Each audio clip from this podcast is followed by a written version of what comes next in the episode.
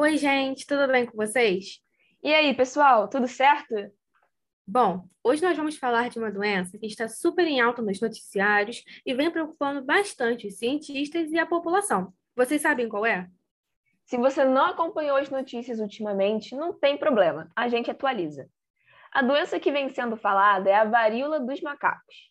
E ela vem preocupando bastante toda a comunidade científica, pois há um bom tempo não tínhamos casos relatados dela. Pois é, Isa. A varíola dos macacos, ou também chamada de varíola símia, é uma zoonose viral transmitida pelo vírus monkeypox. E se você não sabe o que é uma zoonose, dá uma conferida no nosso último episódio sobre a raiva. E o nome desse vírus, o monkeypox, se deve ao fato de ter sido descoberto em macacos em um laboratório dinamarquês em 1958. E uma curiosidade sobre essa doença é que o primeiro caso humano foi identificado em uma criança na República Democrática do Congo em 1970. Muito tempo, né, Ju? Com certeza, Isa. E foi bom você mencionar a data desse primeiro caso, pois a preocupação dos pesquisadores tem a ver com isso.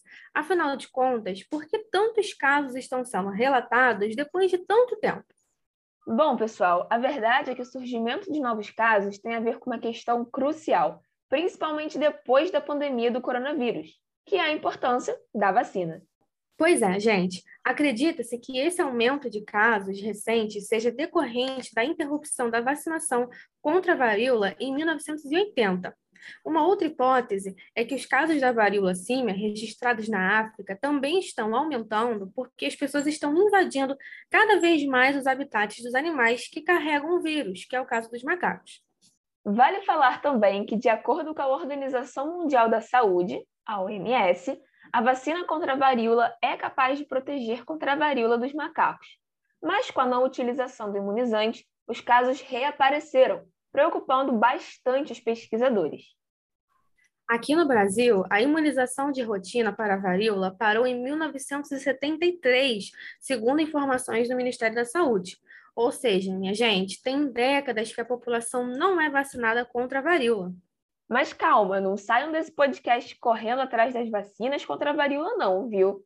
A recomendação oficial da OMS é de que as medidas de prevenção até agora se restringiam apenas a evitar o contato próximo com lesões, fluidos corporais, gotículas respiratórias e materiais contaminados de pessoas infectadas.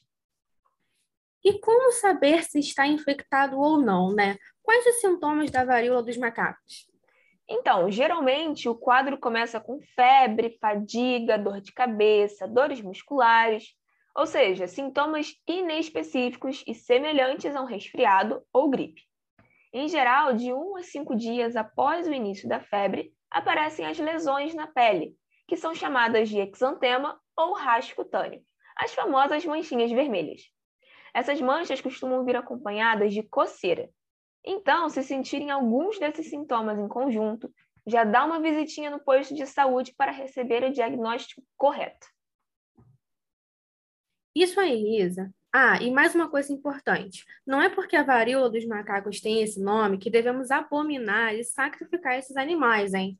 Segundo a Sociedade Brasileira de Primatologia, ou SBP, o atual surto não tem a participação dos macacos na transmissão para seres humanos.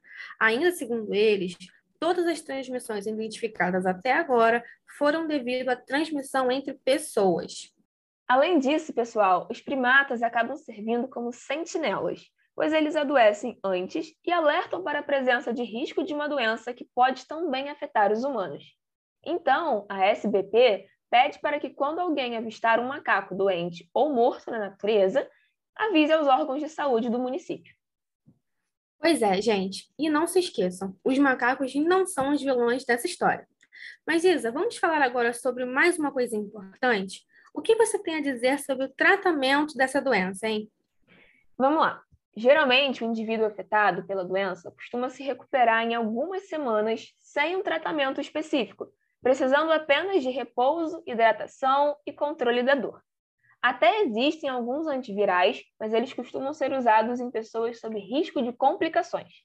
Mas ó, nada de se automedicar, hein? Bem lembrado, Isa. Consultem sempre o médico para saber se é ou não necessário entrar com antivirais no tratamento, ok? Bom, pessoal, esse foi o nosso episódio de hoje e esperamos que vocês tenham gostado. Obrigada pela atenção de vocês e qualquer coisa, estamos disponíveis nas nossas redes sociais. Até a próxima, gente. E lembrem-se, tá na hora de tomar o remédio.